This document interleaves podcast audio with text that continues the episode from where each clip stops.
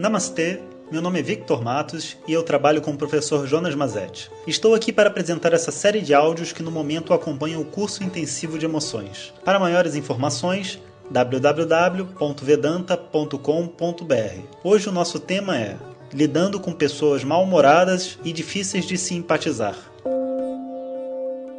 Om Shri Guru Namaha Harihi Om já cantei o mantra rindo porque estava lembrando da, da nossa aula sobre pessoas mal-humoradas e resolvi gravar esse áudio sobre isso. O... Existe uma configuração de personalidade, um sistema de defesa humana que é o mau humor. Quando a gente está desconfortável e a gente não consegue expressar o que a gente sente e a gente não consegue se conectar a outra pessoa, a gente desenvolve essa capa chamada de mau humor muitas vezes cara de concha, né? cara de 10 para as duas, é, enfesado. Todas essas palavras são utilizadas para expressar uma pessoa que está sobre algum tipo de estresse interno e não consegue se conectar a outra pessoa realmente. E quando a gente chega e se aproxima de uma pessoa que está com essa energia, né, que está tentando repelir a gente, ela quer se conectar, mas ela está repelindo, muitas vezes a gente recebe respostas assim, sabe? Qual é o, qual, qual, qual o seu problema? A gente pergunta para ela. Ela diz: O meu problema é que você é sensível. Sabe? O meu problema é que você conversa muito. O meu problema é que você quer saber os meus sentimentos. Sabe? O, o meu problema é você. O meu problema é você. Aí você fala: Cara, mas não é possível. Como é que uma pessoa tipo pode dizer para outra que o, o meu problema é que você é sensível? Quando na verdade sensibilidade é o que todo mundo quer né, ter um, um, parceiro sensível, um amigo sensível, é tudo de bom. Você, a pessoa vai entender o que você está sentindo. Acontece que essa pessoa ela está no movimento de repelir. E como ele tá, ela está tentando repelir, a sensibilidade é um problema. Às vezes ela mesma não quer encarar um fato que está acontecendo dentro dela. E quando ela conversa com a gente, você tem a impressão, através da fala, que ela quer que você fique longe e, em geral, isso acontece porque ela não tem condição de lidar com aquilo que você vai mostrar para ela. Porque todos nós, ao dialogar, mostramos uma realidade. Como professor e como aluno também, eu sempre fui uma pessoa muito séria. Então, a minha presença às vezes causava desconforto entre os meus amigos, porque eles não se sentiam capazes de mentir para ele mesmo na minha presença, porque eles começavam a mentir, eu começava a olhar para eles, eu sei que isso é mentira. Me diz o que está acontecendo. Ah, sai daqui, pelo amor de Deus, eu não quero, agora, agora eu não quero a verdade. Olha, imagina uma pessoa dizer, agora eu não quero a verdade. É, é complicado, né? Quem, quem que não quer a verdade?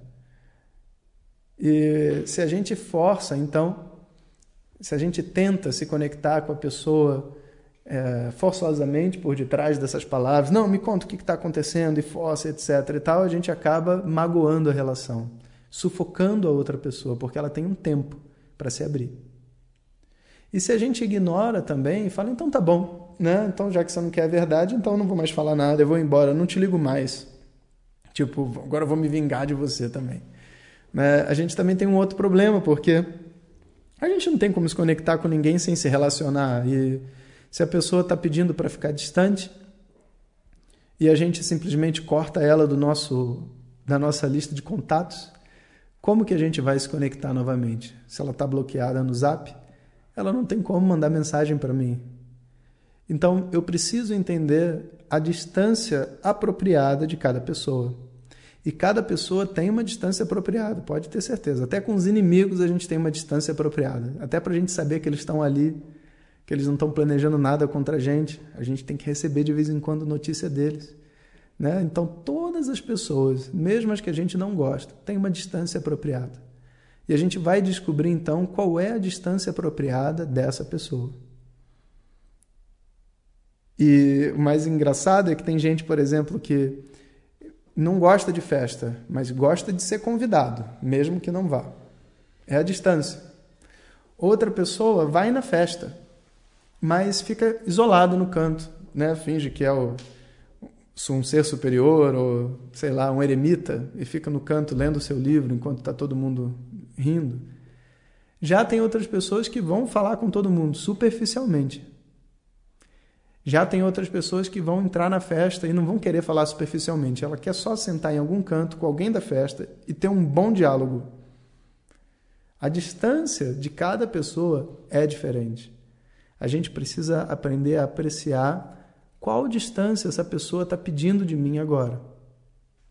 E quando a pessoa diz esse tipo de frase que de alguma forma repele a gente, a gente tem que transformar essa linguagem numa linguagem que seja mais acessível, numa linguagem que seja mais humana, ajudar ela. Então, é, você não é minha mãe. Você é não é minha mãe é uma expressão ilógica, né? Porque você só fala você não é minha mãe para quem é sua mãe. Você não vai falar para uma pessoa que não tem nada a ver. Então você vai dizer para sua mãe você não é minha mãe, mas o que, que você está tentando dizer para ela? Mãe, eu ainda não tenho condição de lidar com a dor que eu sinto ao ver você. Mas ela não, não, não, eu não sou capaz de dizer isso. Então eu, eu expresso de uma maneira trágica. Você não é minha mãe, sai daqui. Não quero mais te ver.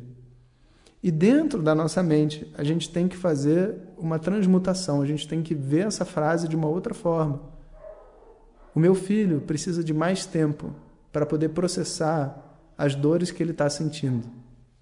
Pode ser que eu seja o culpado, talvez ele nem seja o culpado, mas talvez ele tenha vergonha.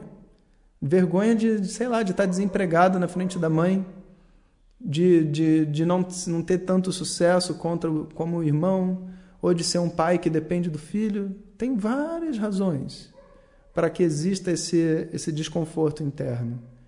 Então a gente expressa para a pessoa, né, de alguma maneira, eu sinto que você é, esteja precisando de um, de um espaço em relação a mim, alguma coisa né, que está tá perturbando. Então, eu estou aqui.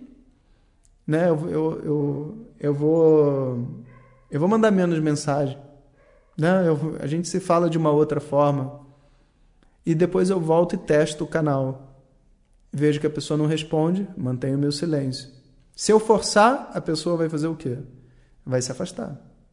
Então eu não forço eu dou a ela uma coisa chamada consistência. Ela sabe que eu estou ali. Ela sabe que eu estou ali. E quando em algum momento dessa história né, bater um vento positivo na vida dela, de repente, por exemplo, ela consegue um novo emprego, a primeira pessoa que ela vai ligar é para o pai.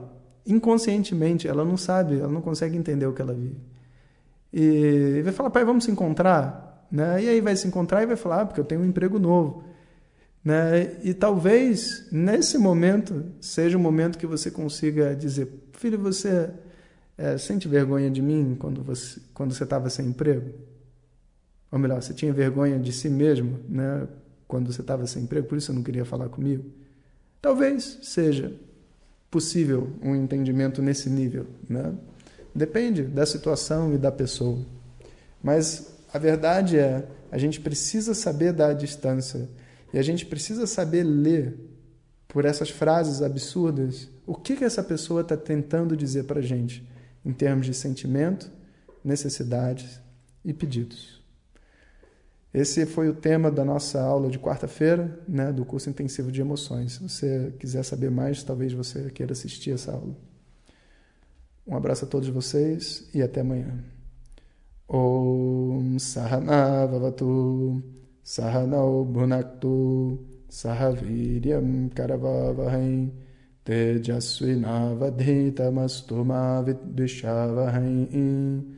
Om Shanti Shanti Shanti.